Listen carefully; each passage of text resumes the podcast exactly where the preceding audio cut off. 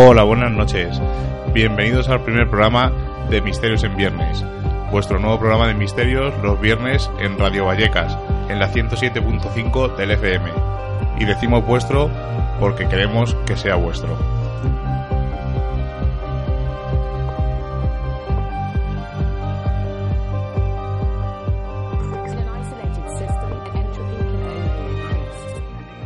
¿Qué es Misterios en Viernes? Es un programa en el que os vamos a acercar a la fenomenología paranormal a través de entrevistas, debates, noticias. Recomendaremos libros, películas, exposiciones, visitas y demás temas relacionados con el misterio, aunque con un pequeño pero. Además de hablar de grandes maestros en el tema y conocidísimos casos, también daremos la oportunidad de que nos brinden sus experiencias la nueva generación de talentos, esas personas que investigan y divulgan aportando nuevas versiones y métodos al mundo del misterio.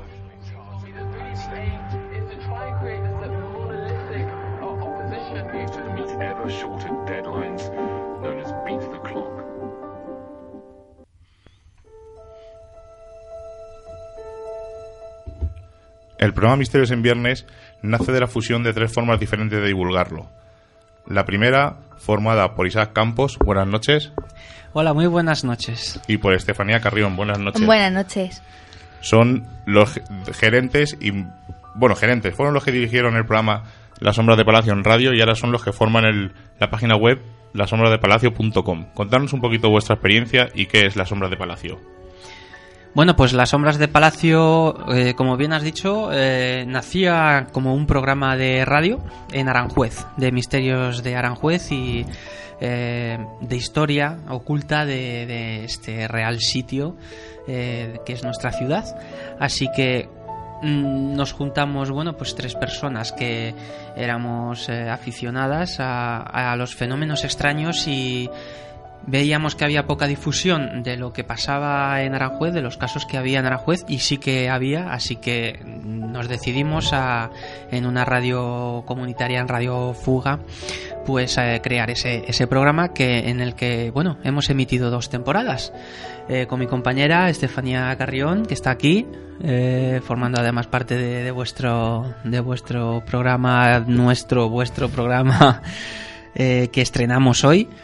Y de momento, lasombrasdepalacio.com, que nos hemos decidido a dar ese salto, a coger eh, eh, ese dominio para que a partir de ahí, bueno, pues divulguemos eh, pues más historias y, diferentes audios que ya iremos realizando. Además son muy interesantes porque, como ha comentado Isaac, se centran en lo que es Aranjuez y su comarca, o sea, misterios, enigmas, sitios desconocidos que ya iremos contando para que podáis ir a visitarlos. También nos acompaña esta noche otra pata importante del equipo, Antonio Benito. Perfecto conocedor del misterio porque lleva más de 30 años fotografiándolo, documentándolo.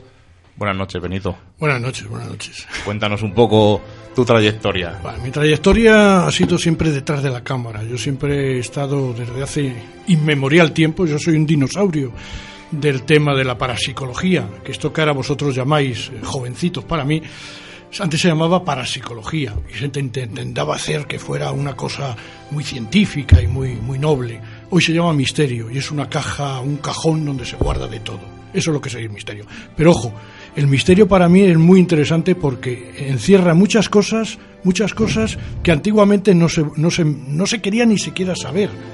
Que una de las cosas que pretendéis aquí en el programa es sacar a la luz mucha, mucha cosa que está, está escondida, digamos, ¿eh? que no se quiere decir. Que no se quiere divulgar. Sí, y además no sé qué decirte, por ejemplo, en otros programas, en otros programas eh, llaman conspiranoicos, los llaman una serie de cosas porque son cosas científicas que están los gobiernos y están muchos científicos haciendo pruebas genéticas, pruebas de, de ciencia que nos están machacando bastante. Y eso cae dentro del campo del misterio también.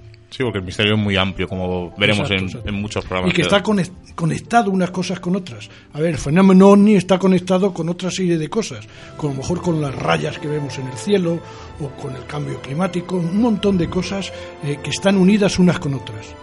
Es cierto, cierto. Y como tercera pata de este programa tenemos al grupo Exploradores del Misterio al cual pertenezco, que está compuesto por Jonathan Mondaza, que está a los mandos de la nave, como él dice, es el que dirige el sonido. Y me acompaña también Seila Gutiérrez. Buenas noches. Hola, buenas noches. Y yo, que soy Miguel Linares, que no me he presentado, me he dejado para el final, que soy también miembro de Exploradores del Misterio. Seila, coméntanos un poco qué hacemos en Exploradores del Misterio. Pues Exploradores del Misterio somos un grupo que nos dedicamos a explorar, que no a investigar, ya que nosotros no nos consideramos profesionales de este tema. Vamos a sitios abandonados, sanatorios, iglesias, casas, realizando mediciones de energía como psicofonías y en algunos casos informándonos de la historia de dichos lugares con el fin de encontrar el misterio que en ellas se encuentran. Además, eh, como curiosidad, no siempre que vamos encontramos el misterio. No tenemos esa suerte. Desgraciadamente, más veces no encontramos el misterio que lo encontramos, pero yo creo que esa es un poco la gracia de este, de este tema, de este fenómeno. Le da más validez cuando se encuentra entonces el misterio, digamos que le da más, más valor entonces a, Exacto. como la pesca, la pesca si, pesca siempre no tiene emoción, lo bonito de la pesca es pescar y si haces una buena psicofonía, pues te llena de, satisfacción esa psicofonía y si no sacas nada, bueno, pues a lo mejor ha hecho buenas imágenes, buenas fotos o cualquier cosa, pero lo importante desde aquí, y os digo un poco desde el punto de vista eh, del dinosaurio, pues eh, que hay que investigar y hay que mirarlo todo con ojos críticos, con ojos mirando a ver por qué esa marca en el castillo estaba ahí o por qué esa persona hace esto. O sea, eso es, es el verdadero campo del investigador y después sacar conclusiones de lo que se investiga. Exacto. Además, además perdón, además eh, hay una cosa que no, no me gusta de, de varias, varios grupos que vamos conociendo y tal, es que siempre sacan resultados y no y cualquier cosa que ven sales una noche y ya cualquier foto cualquier ruido cualquier audio ya es una prueba. Hay que ser como dice Benito aventurado en las pruebas pero ser muy crítico con los resultados. No todo vale. Hay que tener un proceso. mucho tiempo mucho tiempo para investigar mucho tiempo investigando y después con esos resultados eh, meterte tranquilamente en una mesa, si es de sonido, analizar esa psicofonía, ver si en verdad son psicofonía, imágenes, a ver si son estoplasmas o qué. O sea, pero después tranquilamente, o sea, no, no sacar resultados, porque es que normalmente los investigadores, primeramente que uno se, se pegan con otros, que es otra cosa que he visto mal de los investigadores de parapsicología. O sea, dicen, no, no, esto no es verdad, esto no sé qué. No, no, investigarlo y si tú tienes la razón seguro que no hay nadie que te pueda decir que aquello que has hecho no es una buena investigación. Exacto. Además, eh, nosotros, una cosa que hacemos un poco distinta al resto, como tú comentas de que todo el mundo se lleva mal, nosotros nos gusta quedar con otros grupos y salir juntos, explorar, ver cómo trabajan, porque siempre aprendemos algo nuevo y aprovechamos para mandarles un saludo tanto a Fatum Veritas como al grupo Dagian, que hemos estado con ellos, fuimos con las sombras de Palacio también cuando empezaron, o sea que es es gratificante encontrar a gente que hace lo mismo que nosotros altruistamente, porque realmente no ganamos nada, esto es una afición que tenemos y ver que hay gente como nosotros que se tiran noches enteras en sitios abandonados para a lo mejor conseguir un audio o una foto o, nada y yo creo que eso es digno de admiración. Además, sin, eh, como, como decía, sin forzar, sin forzar los resultados, sin forzar el que en la fotografía la sombra que, aparez, que aparezca sea la sombra de una persona, sin forzar que el sonido que estamos que hemos grabado pues eh, queramos que diga que nos, nos dice nuestro nombre sin, sin forzar eh, esos resultados eh, eso es bueno pues como has dicho eso, es, eso es, primordial lo más importante es mm. eh, bien has dicho también no tener resultados siempre mm. que es lo más curioso no se pueden tener siempre resultados hay que fallar de los fallos sacas experiencias a lo mejor yo, una experiencia mía era insultar a los, a los fantasmas. Me salió. provocaba. ¿Te acuerdas, no? Entonces saqué la foto de los monjes aquellos, tirándome un pedo, sin perdón, ¿eh? estamos, en radio, estamos en Radio Valleca, se puede decir, ¿no? Mejor, mejor. Pero me tiré un pedo e insulté, digamos, un poco a los, a los monjes y me salió unos ectoplasmas allí y, lo visteis vosotros, que estabais. Sí, sí, Por digo, hay que un poco no sé, un poco actuar en, eh, con, con, fuerza sobre el tema, no poner el casete y dejarlo ahí. No, hombre, no. Intenta, de eso hay buenos eh, programas de televisión que son buscadores de fantasmas y tal, el cual hay un tío cachas muy guapo, por cierto, que el cual se pone, sois unos tal, unos cual empieza a chillar allí a los fantasmas y quizá que todos los que nos están oyendo, que les gusta el tema, ven eso en, en televisión TDT, y esa gente, esa gente los insulta, van buscando sitios donde ha habido mucha sangre. O sea, buscar el sitio idóneo también es importante. No buscar muchas veces sitios donde no ha pasado nada. Pues el, fenómeno, el, fenómeno, de la impregnación. Exactamente. Bueno, antes de pasar al debate, porque ya que ha dicho Benito lo de búsqueda de fantasmas, vamos a contar un poco la historia del espiritismo, de la parapsicología. Eh, hemos eh, hablado del grupo Dagger, hemos hablado de Fatum Veritas, también hemos estado con Omega 4 y os, mandamos un lanzamiento, o sea, os hacemos un, llamamiento. Si tenéis un grupo paranormal, que de investigación paranormal, y queréis contarnos vuestras experiencias, mandarnos un correo a misteriosenviernes arroba radiovallecas.org y nosotros nos pondremos en contacto con vosotros para que podáis venir al programa o entrevistaros y contarnos vuestras experiencias, vuestros resultados. Igual. Repito otra vez que no lo he escrito bien. Repíteme otra vez el. Misterios en viernes arroba radiovallecas.org. Ahora sí.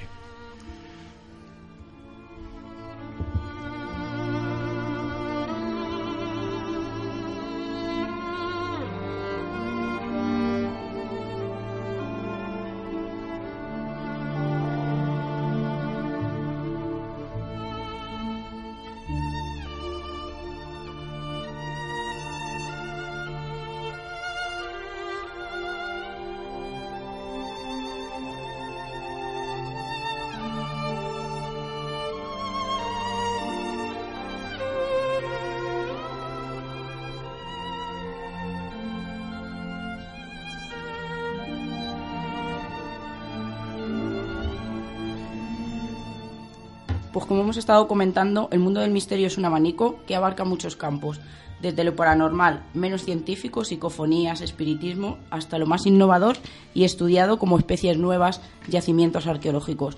Nosotros comprendemos que todo este tema para mucha gente será conocido, pero para otra gente no, y para eso estamos aquí, para que toda esa gente que no tiene ninguna noción de, del misterio emprenda con nosotros un largo viaje sobre este tema y que todos aprendamos cosas nuevas, porque como dice el refrán, nunca te acostarás sin saber algo más. Y como ya hemos comentado, vamos a hablar un poco de lo que es la historia del espiritismo. Y vamos a diferenciarlo entre grandes bloques. Finales del siglo XIX, principios del siglo XX, el apogeo que hubo en los años 80, alrededor de. centrándonos sobre todo lo que es España y un poco Madrid, y el fenómeno que tenemos actualmente a partir del 2005, que ha habido un boom, ha habido un resurgimiento y creo que va a ser bastante curioso lo que vamos a comentar. Pues yo creo que tú, Estefanía o Isaac, nos podéis comentar un poco cómo nació el, espiritismo, qué es una religión, todo tipo de curiosidades. Bueno, pues mm, decir básicamente para describir mm, el espiritismo en sí, basa su creencia en la existencia de los espíritus que para sus seguidores son las almas de los muertos que recorren el espacio y viven en un lugar más allá del mundo corporal. Estos se manifiestan en el mundo de los vivos por motivos diversos, de muchas maneras, producen ruidos, desplazan objetos, emiten mensajes, escritos u orales, incluso pueden llegar a aparecerse. Generalmente este tipo de prácticas, el espiritismo, precisan de un, de un intermediario que sería un medium, que definiríamos como una persona que tiene el don de captar la influencia de los espíritus y que sirve de lazo de unión, transmitiendo sus comunicaciones y entrando en contacto con los asistentes en las reuniones espiritistas. Eh, hay que decir que pues, el espiritismo, estas prácticas han existido desde siempre, pero eh, lo que es en sí la doctrina espiritista, en sus inicios eh, de la vida moderna, surgió a mediados del siglo XIX y mantiene haber descubierto la, clave que proporciona la explicación lógica de estos hechos, encuadrándolos dentro de un conjunto doctrinal y nos habla de la existencia de un elemento eh, que ellos, eh, los espiritistas, denominan periespíritu. Así que así hablamos de, digamos, el nacimiento del tema central de, de esta noche, que es el, el espiritismo. Eh, en, mm. en, ese siglo bueno, también, 19, bueno, 18 también tenemos, eh, también, aunque también en, en, España empieza en el siglo XVII a haber también algunas, algunas investigaciones, pero sí es verdad que se produce un curioso boom en esos siglos, en el siglo de oro, por ejemplo, en, en España. Eh, gente que Mm, no, no gente pobre o gente que no sabe leer, sino todo lo contrario. Eh, grandes científicos, eh, investigadores, escritores y, miembros, además, sobre todo de la realeza, se interesan mucho y se empiezan a eh, crear grupos en, en, las grandes ciudades, en España y, en el resto de Europa, en Londres, en París, donde periódicamente quedan para hacer sesiones espiritistas y asisten eh, renombrados científicos eh, de la época, algunos eh, con, con, eh, con, el premio con premio Nobel de física, de química, interesándose por esos fenómenos, escritores como Conan Doyle, del que vamos a hablar, porque tiene una historia muy curiosa muy antes curiosa. de dedicarse. Además es curioso que grandes políticos como Abraham Lincoln pertenecían a este tipo de, de corrientes y realizaban estas prácticas en, en, la mismísima Casa Blanca. Sí, exactamente. Eso es justamente. Se, se utilizaban además eso los y los palacios, palacetes de, de las épocas eh, para que estas personas, como decimos ya, eh, miembros de, de, la nobleza y marqueses, eh, reinas, pues se empezaron a interesarse muchísimo, como ha dicho mi compañera Estefanía, a través de esas personas que eran inter que son los intermediarios, se supone, entre los, es, esas entidades, sean lo que sean, y eh, lo que es, eh, pues lo que seríamos nosotros el mundo físico, que son los mediums. Ahí entonces metemos ese, ese concepto, esa persona que es el, el medium dentro de, de, este tema del espiritismo, que es parte clave. Pues tenemos ahí muchas personas sí, sí. implicadas. Pasamos un poquito de digamos. puntilla siempre por hoy es un poco las nociones básicas. Me gustaría resaltar una cosa muy curiosa que has nombrado a Sir Arthur Conan Doyle, creador de Sherlock Holmes. Sir Arthur Conan Doyle creía en los espíritus, creía en fantasmas y, y su personaje insignia, Sherlock Holmes, era totalmente lo contrario. Una persona metódica, no creía en nada, sí. creía en lo escéptico, físico, escéptico. Sí. Entonces es bastante curioso. Además, curioso. hubo un detractor de todo esto que fue Houdini, que ya lo comentaremos mm. en su día, que él empezó en esto del espiritismo porque murió su madre. Pero vamos, es otro tema que tocaremos Mm. cuando hablemos Sí, del sí, espiritismo totalmente, lo comentaremos tranquilamente. Yo creo que un poquito deberíamos explicar qué son los fenómenos paranormales y comentar un par de ellos para que la gente vaya conociendo un poco esta fenomenología. Seila. Pues mira, el término que usamos normalmente para definir los fenómenos paranormales es la cierta clase de experiencias que no tienen explicación científica. Estos fenómenos se suelen clasificar según su origen, entre los cuales se encuentran, pues, como nos han dicho nuestros compañeros, el espiritismo, las experiencias cercanas a la muerte, que todo el mundo sabe que mucha gente cuando está en ese hilo de vida último ve un túnel, una luz, eh, se supone que vienen tus fallecidos a buscarte, incluso a veces tus mascotas, y luego se recuperan y han sido capaces de contarnos lo que han vivido. También entra en este grupo la clarividencia, que es, la, es una percepción extrasensorial que nos da información sobre acontecimientos futuros, que como un ejemplo podemos poner a Nostradamus. O otro puede ser telequinesia, que es la capacidad de mover las cosas con el poder de la mente que tenemos al famoso Uri Geller, que doblaba las cucharas. Luego a mí, para mí, es un fenómeno muy, muy llamativo, como es el poltergeist, que aquí nuestro amigo Benito es bastante conocedor del tema. Pues sí, poltergeist es una de las eh, manifestaciones de los espíritus. Pero antes quería decir otra cosa. Si os suena Edison de algo, Sí, claro. sí, inventó el gramófono. Sí. Pero ¿sabes por qué inventó el gramófono? Porque estaba buscando las voces del más Sí. allá. Sí, o sea, Sí. todos aquellos que tengan ahora una radio, un casete y tal, gracias a este hombre que estaba investigando. Aunque estaba viendo otro aquí, un muy buen guion, el de J. Cons también, que inventó el embudo parlante, que también Sí. era una cosa parecida a lo que Edison iba a decir. Y lo otro que me habías preguntado, que se me ha ido de la cabeza... Los poltergeist. Ah, los Pottergate, los más famosos Pottergate y cosas de esas ha sido aquí en el Palacio Linares, hablando del ese. Pero la inmensa mayoría eran casi todo mentiras. Lo único que era una romería, uf- yo llamo romería ufológica cuando van a ver ovnis, y esto era una romería viendo un palacio apagado y tal. Una romería fantasmagórica. Fantasmagórica, exactamente, en el cual estaba el famoso Tristan Baker, también muy famoso porque le hicieron entrevistas en la radio, en la televisión, y el hombre era muy simpático, sin ningún conocimiento, porque el hombre terminó haciendo, viendo las cartas en, en el retiro, y ahora pues está el hombre retirado y tal, pero eh, los Pottergays muchas veces eh, son manifestaciones y no sabemos de qué, porque existir existen. Muchas veces dice que los Pottergays pues son de unos, unos ruidos que hacen los fantasmas, otras dicen que es gente, eh, el propio cerebro de la gente que hace esos ruidos, en fin, no tienen una explicación lógica. Pero básicamente el, tema de los Pottergays es que mm, no hay nadie, no hay nadie que tenga pruebas verídicas y, buenas de los Pottergates. Hay vídeos que se ve caer una cosa, hay el vídeos del monje, el baúl del monje o el que se ha movido y tal, pero prácticamente no hay. Eh, todo lo contrario de las psicofonías, las psicofonías y las psicoimágenes sí hay resultados porque sí ha quedado grabado y tal pero Pottergates normalmente no. Y generalmente ha habido muchos de los casos que yo he estado un poco presente, digamos, eran casi todos fraudulentos. Y me acuerdo de uno de, eh, pues creo que era de Vallecas, no me acuerdo del sitio donde fui, que era un muchacho negro, y creo que era por aquí, por Vallecas, vamos, no concretamente Vallecas, en el cual al entrar allí a, grabar aquello, vimos que había unos grandes tenderetes, decía, no queremos que nos derriben las casas, no sé qué, no sé cuántos. Se llamaba Mauricio. Mauricio, exactamente, ¿ves? Y entonces ya eh, entramos allí y el redactor y tal dijo, me parece a mí que esto y tal, y ya te mosqueas, ya dice, no, esto lo están haciendo un poco. Sin embargo, hay otros casos que han ido policías, han ido investigadores y policías, y los policías han acojonado.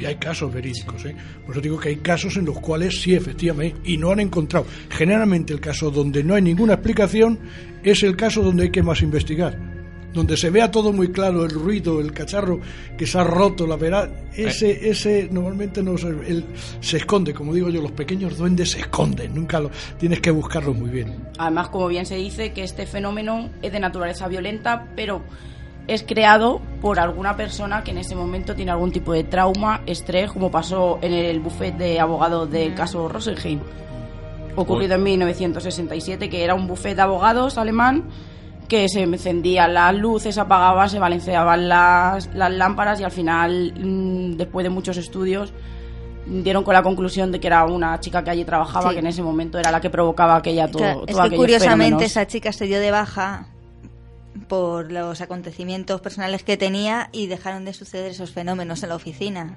Ya lo dedicaremos un programa a los poltergeist porque yo creo que es un, programa, un tema muy interesante. Y antes de pasar a los años 80, me gustaría nombrar muy por encima del fenómeno de las hermanas Fox, que Estefanía nos va a contar lo que ocurrió, y muy por encima el tema psicofónico, que yo creo que es nuestra especialidad de todos los que estamos aquí.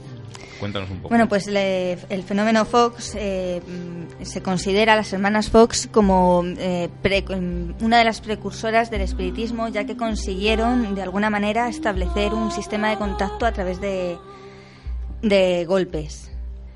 Eh, llamados raps, ¿no? Eso es.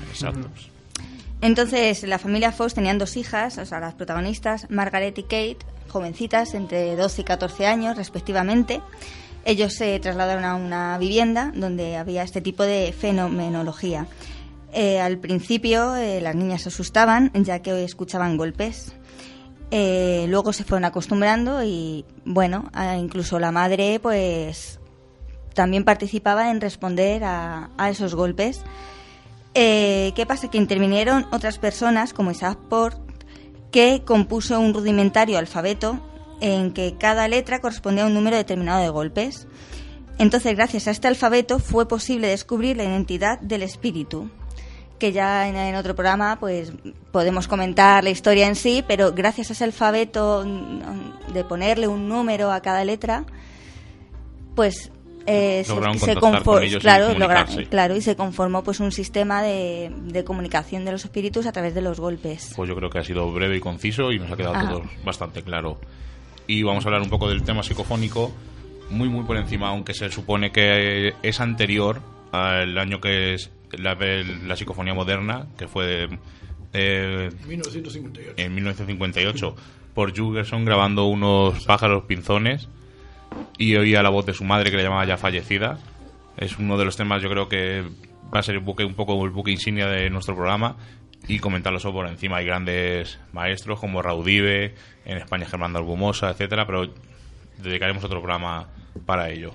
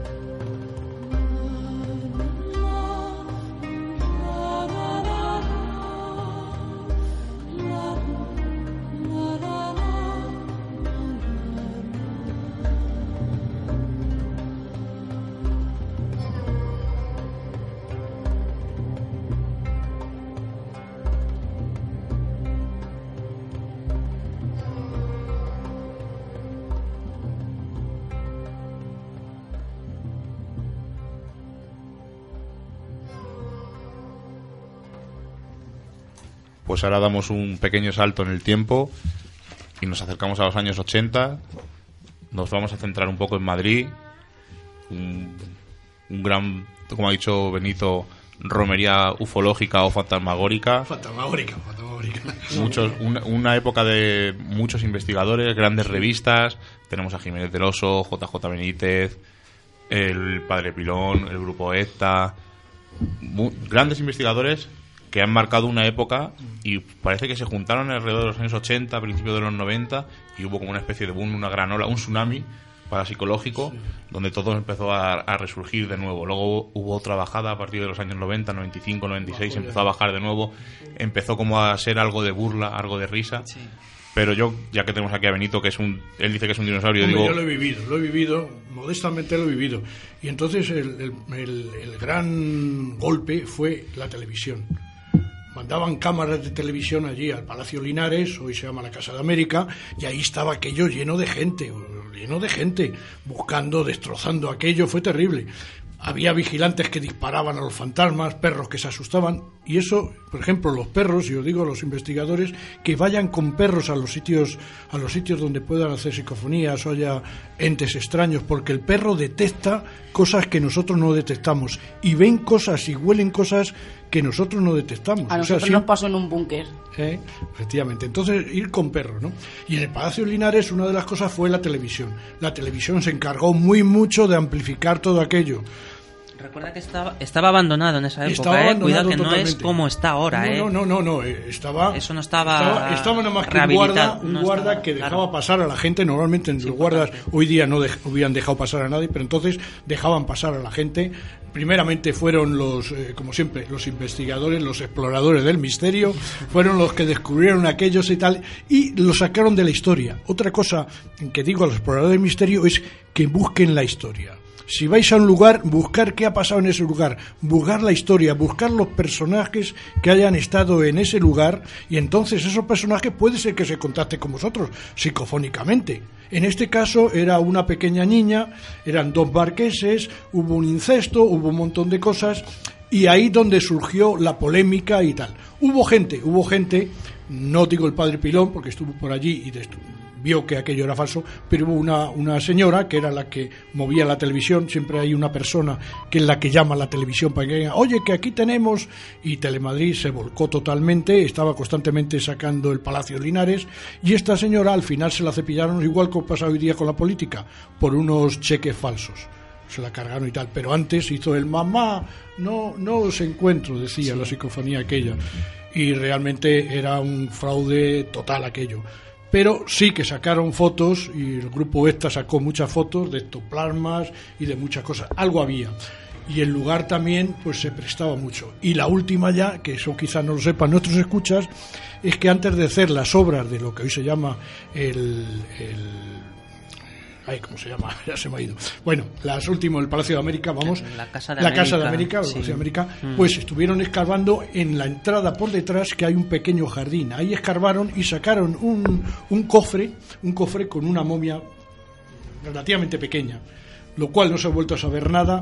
Mm, Pasa como hoy día. Hoy día cuando vayáis a buscar un sitio histórico con piedras, con tal, seguro que hay alguien que quiera hacer allí unos chalés, quiere hacer algo y se lo van a terminar cargando. Es, patético este país en este caso, ¿no? Pues de la- esa, esa, esa momia o lo que sea, no se sabe más, se. Pero sí encontraron una momia. Para mí, como muchos sitios eh, religiosos y tal, los incestos, los niños que no se quieren, normalmente se mueren o se matan y se guardan en el cacharro. Ese fue quizá el final de- del tema. Y ahora ya la Casa de América, donde realmente, pues, incluso hay muchas noches donde se hacen representaciones y tal. O sea, que el turismo, esto siempre el dinero, siempre es el dinero. La el noche de San Juan es una. La noche de San Juan es una, pues digo que, que se ha convertido realmente en, en visita turística, ya hacen recepción turista.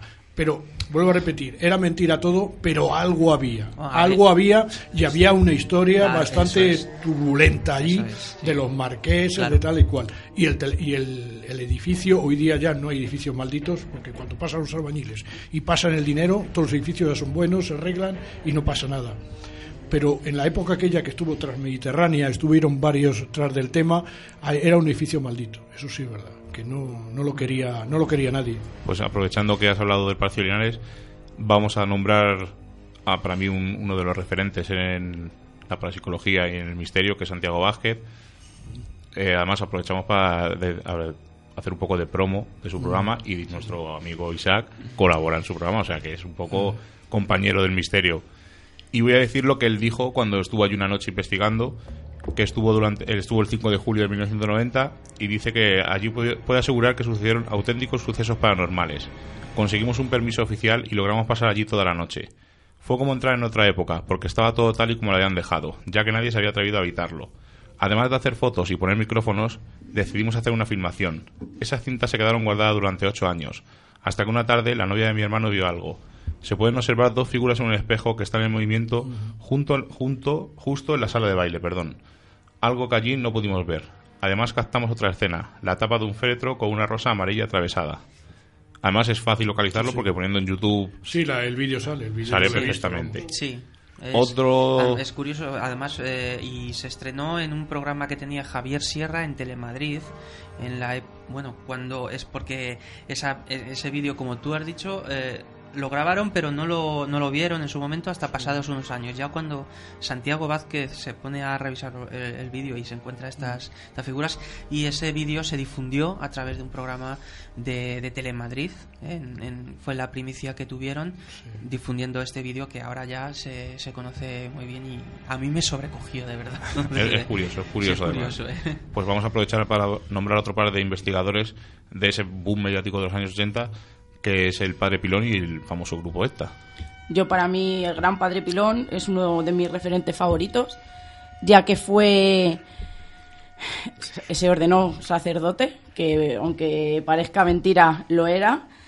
Eh, fue miembro de la Sociedad Española de Parapsicología y de la Asociación de Barcelona también. Creó el grupo ECTA, que todavía sigue vigente, con nuevos talentos, por así decirlo, porque lamentablemente han ido falleciendo. Y este grupo me gusta y me tiene ilusionada, ¿no? Porque me encantaría pertenecer a él porque lo que intenta y lo que hace es ayudar a la gente de forma totalmente altruista. Lo único que ellos piden a veces es el desplazamiento porque todos los todo lo demás lo ponen ellos y además fue uno de los precursores en meter aparatos nuevos como medidores de campo, eh, mm, grabadoras para psicofonías, en, fotografía también, que fueron uno de los pioneros, y para mí, pues está, por ejemplo, Sol Blanco Soler, que me encanta. No, no, como no nombrar a Paloma Navarrete, incluso uno de los nuevos ahora que me encanta, que es Aldo Linares, que también da unas conferencias estupendas. Era, era un equipo multidisciplinar. Exacto. Sí. Vamos a ver, entonces es otra cosa que aconsejo a la gente que nos está oyendo que haga cosas. Que lleve eh, micrófonos, que lleve aparatos y que lleve gente, alguien que grabe, alguien, o sea, que cada uno lleve un, un- un tema distinto. En este caso, el padre Pilón, una de las cosas que pocos saben era su péndulo. El padre Pelón fue muy famoso por el péndulo, cosa que se hizo muy famoso en aquella época por las niñas que se perdían, los casos de asesinato difíciles de encontrar el cuerpo, y entonces con el péndulo él se hizo bastante famoso, bastante famoso digo porque había más gente que con el péndulo encontraba cosas, cosa que el péndulo, otra cosa es que, eh, no sé decirte, una psicofonía puede haber eso, pero un péndulo muchas veces si lo manejan bien encuentran cosas. Los zaorís, por ejemplo, en vez de un péndulo van con una rama de avellano y encuentran agua de un pozo. Y eso sí que ahí no hay, no hay ningún misterio. Dice, aquí, caben aquí, cavan ahí y ahí hay un pozo con agua. O sea que el zaorí existe y eso siempre ha existido. Y es más, desde la época de los romanos ya había zaorís. Igualmente con el péndulo. El péndulo también y las varillas. Y este hombre, pues una de las cosas que, que- que más ha sido famoso ha sido por el péndulo. Y el equipo multidisciplinar, que fue una de las primeras, uno de los primeros que llevaban Vuelvo a decir, el Tristan Baker estaba allí, el hombre, con un equipo de gente todos, todos disfrazados con monos, con luces arriba, que hoy día todos llevan, llevaba una linterna esta de petaca de los acomodadores, la que llevaba arriba puesta el tío con unos cascos, un- una un- manguera de tipo de, de gasolina y tal. Parecían mineros. Parecían Claro, mineros, verdad. ¿verdad? Que Pero, es- pero ojo, que era multidisciplinar, llevaba unos walkie-talkies de esos largos, hoy día tienen de porreta, pero largos, con una antena. O sea, era una gente muy cachonda y que, que sabía hacer el tema, ¿no? Y por eso salía en la televisión y tal, porque eran, eran cachondos. Eran cachondos, igual que el grupo esta, era multidisciplinar. O sea, que cada uno hacía una cosa. No se Sí, uno de los interferían en una cosa. era, es, es físico. Exacto. Sí, nuclear, uno de los Claro. nuevos también, sí. Entonces, claro, cada uno da su perspectiva. Y del péndulo, bueno, mi compañera sabe muy bien la efectividad de... Sí, bueno, tengo algunas experiencias, sí. Sí, Totalmente efectivo. Además, ah, hablando de Lord Zauriel, mi abuelo Zaurí. Era bus- Zaurí. era Zaurí, buscaba, Claro, claro. yo siempre le recuerdo con... Y en los pueblos esto no lo. Y hay mucho cura, mucho cura en, por Castilla-La Mancha y por Sí, de Castilla-La Mancha, mi abuelo. Castilla-La Mancha, sí. ¿no ves? Entonces hay incluso muchos curas que dejan un poco el tema de religión por el tema eh, de un poco de- del misterio, del parapsicología, porque ellos saben que eso funciona. El zaurí funciona y encuentran agua Sí. y ayudan a la gente. Sí. O sea, el, el problema del sacerdocio es que es que eh, su tema es a- ayudar a la gente y con este sistema ayuda a la gente. No piden, piden como todo, una limosna, lo que sea, pero que sí que encuentran el agua o sí que encuentran enfermedades. Hay muchos que salen en internet que con un péndulo, no voy a decir nombre, se llama Benito también como yo, y con un péndulo pone el, el dibujo de, de tu cuerpo y te encuentra Sí, el mal que tienes. sí. Cosa ya que, que dudo un poco, ¿me comprende? Ya lo dudo un poquillo, pero bueno. Nunca, Bueno, nunca- también te digo que el péndulo sobre la persona física en sí también te Sí, encuentra sobre la cabeza, sobre la el, cabeza, el- claro. este el mal, porque a mí Sí, me, la, el me la han enseñado a, digo a hacer. Que cada uno tiene su forma y también el péndulo, si es de cristales, er- este señor lo hace de madera, hay Claro. eh, de meteoritos, o sea, cada uno tiene un, un Sí, de tipo de, péndulo Mm. que reaccionará ante una energía. Lo que hace ni más ni menos, yo siempre he preguntado a los zauríes que he hablado y tal, que qué energía tenía, si se podía medir con algo porque no sé, una psicofonía se graba, pero eh, la energía que da un pozo de agua y tal, no, no hay ningún aparato que mida eso. Entonces la energía la tiene él. Es La el que tiene él, recibe. claro. Es- en realidad la varilla es como una extensión de su cuerpo, como el receptor que le ayuda a él a recibir esas Exactamente. Él es un receptor de esa energía. No hay ningún aparato, hoy día hay aparatos que hasta detectan el olor y tal, nunca como un perro. Un perro busca droga como loco. O hasta los billetes de, de euros lo busca un perro. Pero hay ciertas cosas que un perro no detecta. En este caso, hablando de los fantasmas y tal, el perro se le pone en las orejas y no quiere ir. En el caso de Palacio Linares, los, los perros del guardián que había allí, había ciertos sitios, sobre todo en la parte de arriba, que hay una especie de con arbolitos y tal, ¿cómo se llama? Ahí no querían subir los perros. Y había habitaciones no, no querían meterse, Como en la perro Reina lobo. Sofía también pasa. Exacto. Que ahí tuvieron que quitar los perros porque nosotros conocemos a uno de los guardas que tiene amigos que estuvieron allí que ni los perros querían subir. El perro, el perro detecta, huele y ve mucho más que nosotros, pero 400 veces. Puede oler. De hecho, ya digo, por los temas, los perros de la droga, que huelen la droga en un coche, que aunque la tenga guardada. O sea, que el, el perro, y en este caso de, de las cosas raras, de- tiene es, es muy receptor de esos eh, esas energías raras que transmite, que ahí hay aparatos. eh.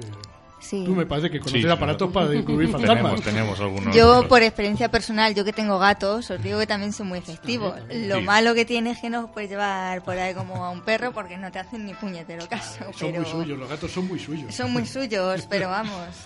A mí me mm, quería comentar una cosa que me parece curioso, cómo habéis, habéis hablado de los eh, zahoríes eh, y de cómo son un, eh, cómo son una extensión ¿no? de ese péndulo y de esas energías.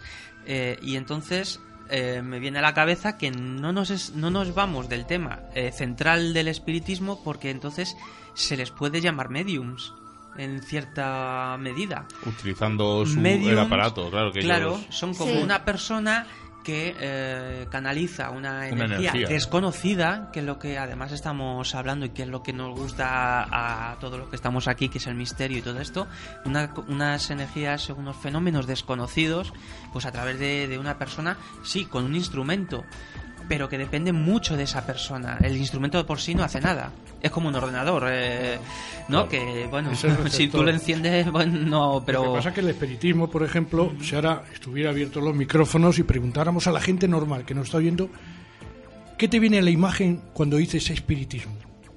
Entonces la gente dirá, como unos señores alrededor de una mesa Claro. con las manos abiertas, unos Oh. dirán la Ouija hoy modernamente, Exacto. pero antes no había tanta Ouija. Entonces ponían la mano sobre la mesa, se tocaban los dedos y entonces recibían las señales de ese, del muerto de quien quisiera poner. Hay mucho truco también, que entonces había los poltergeists, que el muerto hacía mover la mesa o levantar la mesa, la mesa parlante, o, o, cosas que hubiera hecho. Pero sí la gente, el espiritismo lo tiene un poco como cogido, como gente en una mesa redonda, mm. todos con las manos abiertas. El receptor, el receptor de, de, esas energías es la mano. La mano, en este caso, lo que pasa que los saurís o los péndulos tienen una antena, digamos, o sea, lo que en una radio, una radio puede recibir pero si no tiene la antena no recibe. El móvil tiene la antena dentro. Pues los Zauril, la antena es el S. Pues antes de saltar a la actualidad, creo que deberíamos nombrar otro de los temas clásicos. Nos tenemos que ir un poquito más al sur de la península, que son las caras de Belmez. Pues bueno, un clásico y todo un fenómeno que yo lo, lo voy a decir, que pese, yo creo que pese a quien pese, estamos yo creo que ante el fenómeno con mayúsculas en, en cuanto a fenómenos extraños. Y ya podemos hablar tanto de mm, plasmaciones en las, las, famosas caras de Belmez, de, esas eh, plasmaciones, como todos los fenómenos que además eh, se daban alrededor, como eh, las psicofonías, como pues eh, visiones extrañas y además también incluso podemos decir como esa también medium que era María.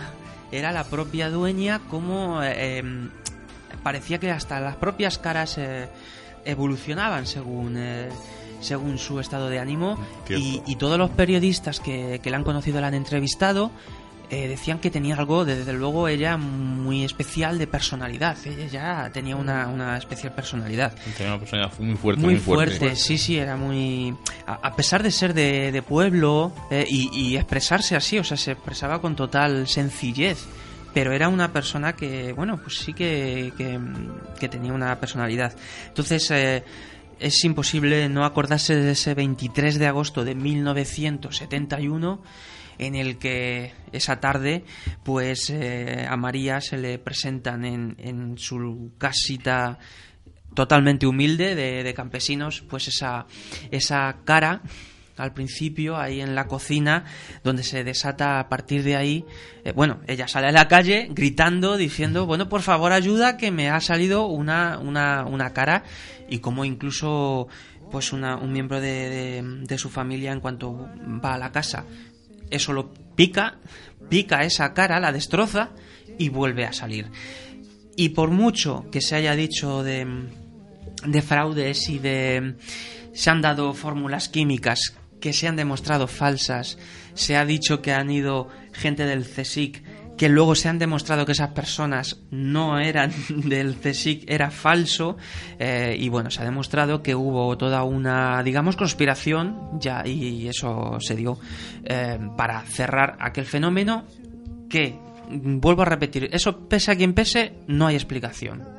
Sin embargo, igual, si abrimos las líneas, eh, cuando, si preguntamos a la gente, bueno, las caras de Belmez, Ah, bueno, sí, eso ya se demostró. Eso ya se. Y siguen, siguen apareciendo. Pero ahí están, siguen apareciendo. Y otros dirán que es el nitrato de plata. No claro, sé qué. Cada y eso, uno, claro, cada se uno da su, su opinión. sí, pero que el nitrato de plata te vaya cambiando unas caras y que en una sala precintada como se hizo apareciesen bueno, el nitrato de plata pues es, es, la leche entonces. pues que, el aceite, mil, cosas, mil cosas que dijeron en aquella época. También es verdad que ahí se metió mucha política, lo que hoy entendamos como mucha política. política y religión. Que es que fueron los, los que fueron directamente a, eh, machacar el fenómeno. Es que realmente en este país hay dos cosas. Antiguamente, donde había una cosa que habían hecho los celtas, una cruz, vamos, una cruz celta o una cosa celta, llega a la religión católica y ponía una cruz de piedra.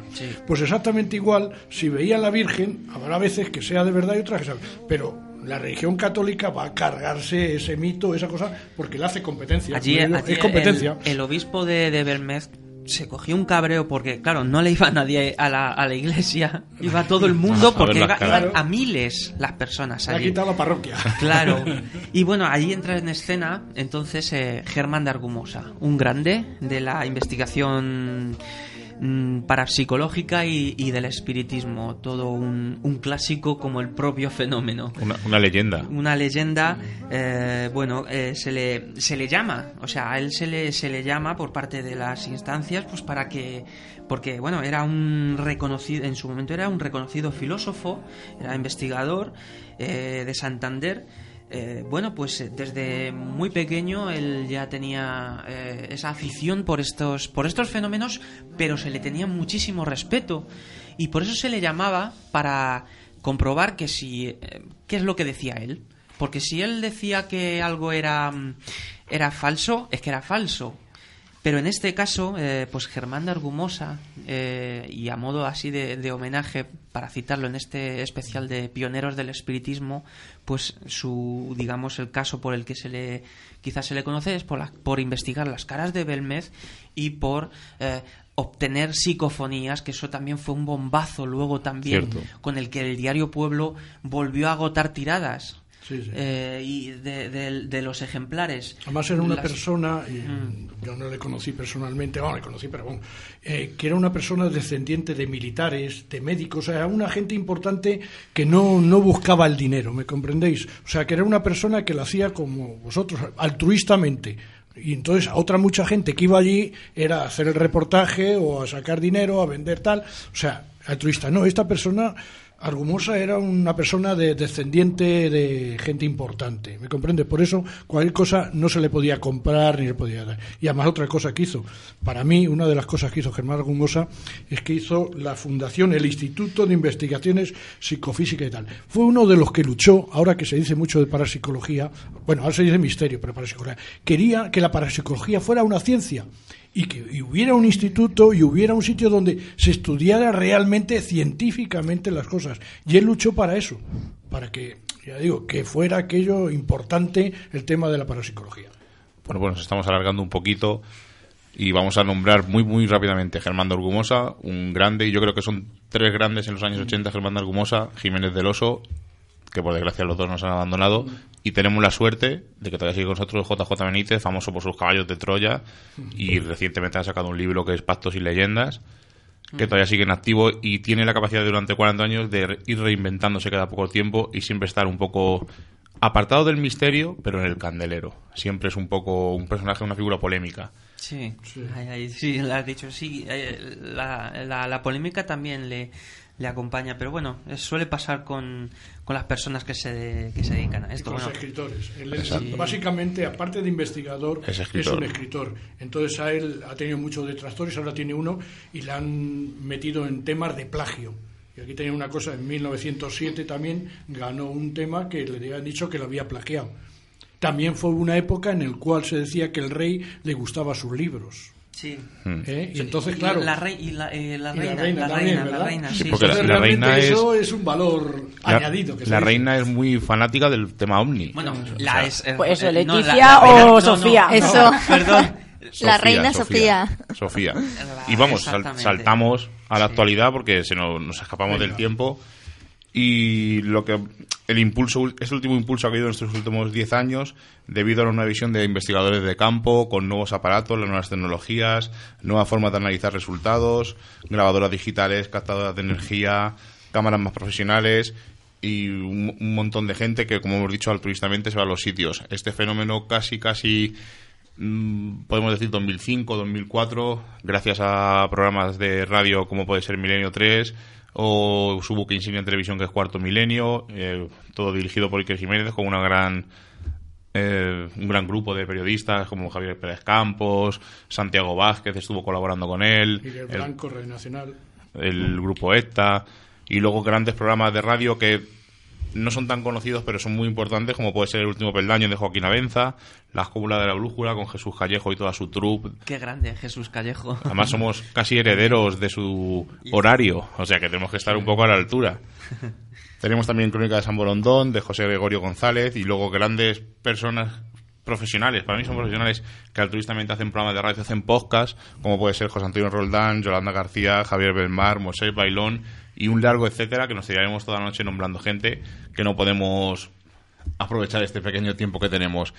Y un pequeño apéndice para casi ir terminando, el boom boom boom como ha dicho antes Benito, el programa de buscadores de fantasmas fue casi casi la revolución tres tíos fuertes, como dice Benito, se meten en un- una noche Guapos, entera guapos. y guapos. Eso le gusta mucho a las mujeres, ¿verdad? Quedan Es bien, en guapo tele- y- quedan bien en televisión. Exactamente, entonces, exactamente. Es un programa de televisión, pues No, pero quedan bien. es otra forma que insultaban a los a los espíritus, se, se cabreaba con ellos. Muy estilo Eh, americano, Exactamente, es- se metían muy- donde había un muerto, en fin, muy americano, efectivamente, pero sacaban resultados, la verdad que sacaban resultados. Bueno, resultados no, ojo, yo conozco mucho la televisión y cuando sale un resultado ha, 20 ha habido 20 o 25 fracasos anteriores, que eso no salen en la televisión, Claro. Y el eso problema se es, guardan. es lo que tú dices, que es televisión y siempre hay que ir un paso más allá en el siguiente programa. el Entonces, productor quiere que haya resultados. exacto. Al No, principio sí me creo yo muchos resultados que obtenían, porque era una cosa verídica, tú veías que sí, que pasaban allí una noche y obtenían resultados, pero luego ya empezaron a nuevos aparatos, nuevas tecnologías, nuevos rollos que se fueron metiendo No, con eran, calzador. mm, cuatro jóvenes locos Exacto. con dos cámaras y lo hacían. Que eso es lo que yo- lo principal, ¿no? Es, Claro, es la gente Pero al final termina con un montón de cámaras, un montón de una unidad móvil, un montón de cacharros, que eso ya no, ya es un equipo de televisión. Ya. Pero es lo que tú dices, son cuatro locos, pero eh, es la locura de tirarte una noche en un sitio o de pues, meterte en un estudio sin tener muchos conocimientos o mil cosas que hace la gente que dices tu madre, pues eh, algo habrá para que esta gente salga. Es que la gente lo que le gusta es el riesgo. Por eso los programas hoy día de estos de riesgos que se tiran a la montaña, que tiran parapente, no sé qué, la gente le gusta el riesgo. Ellos se, se arriesgaban.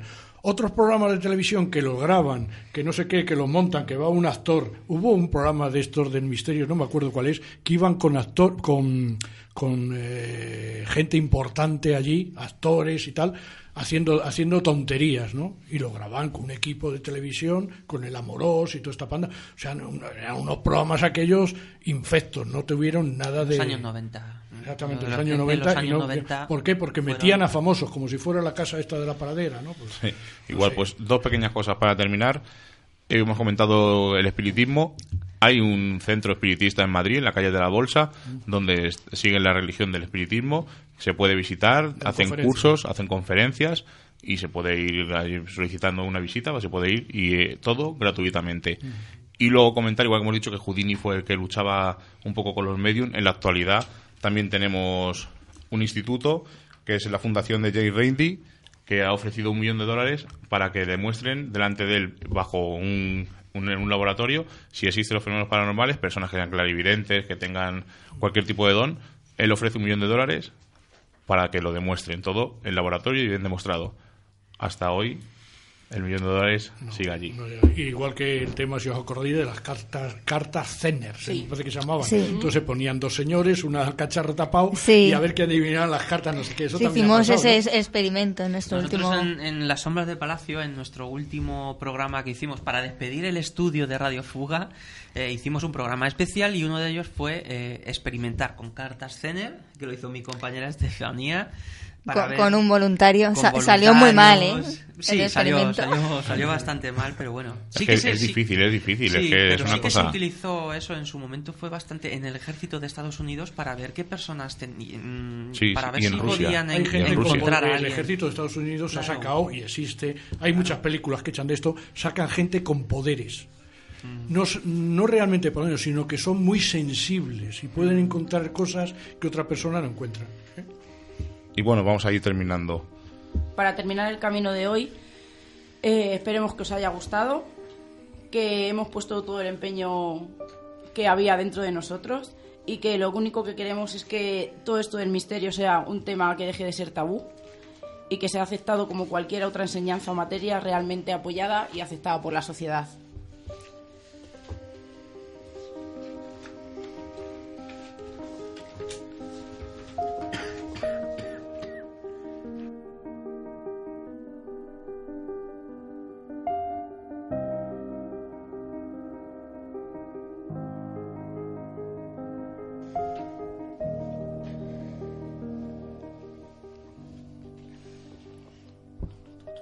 Como ya hemos pasado el umbral mágico de la medianoche y nos reclama el misterio, nos ocultamos nuevamente en nuestras guaridas a seguir con nuestra vida mundana. Buenas noches, Benito.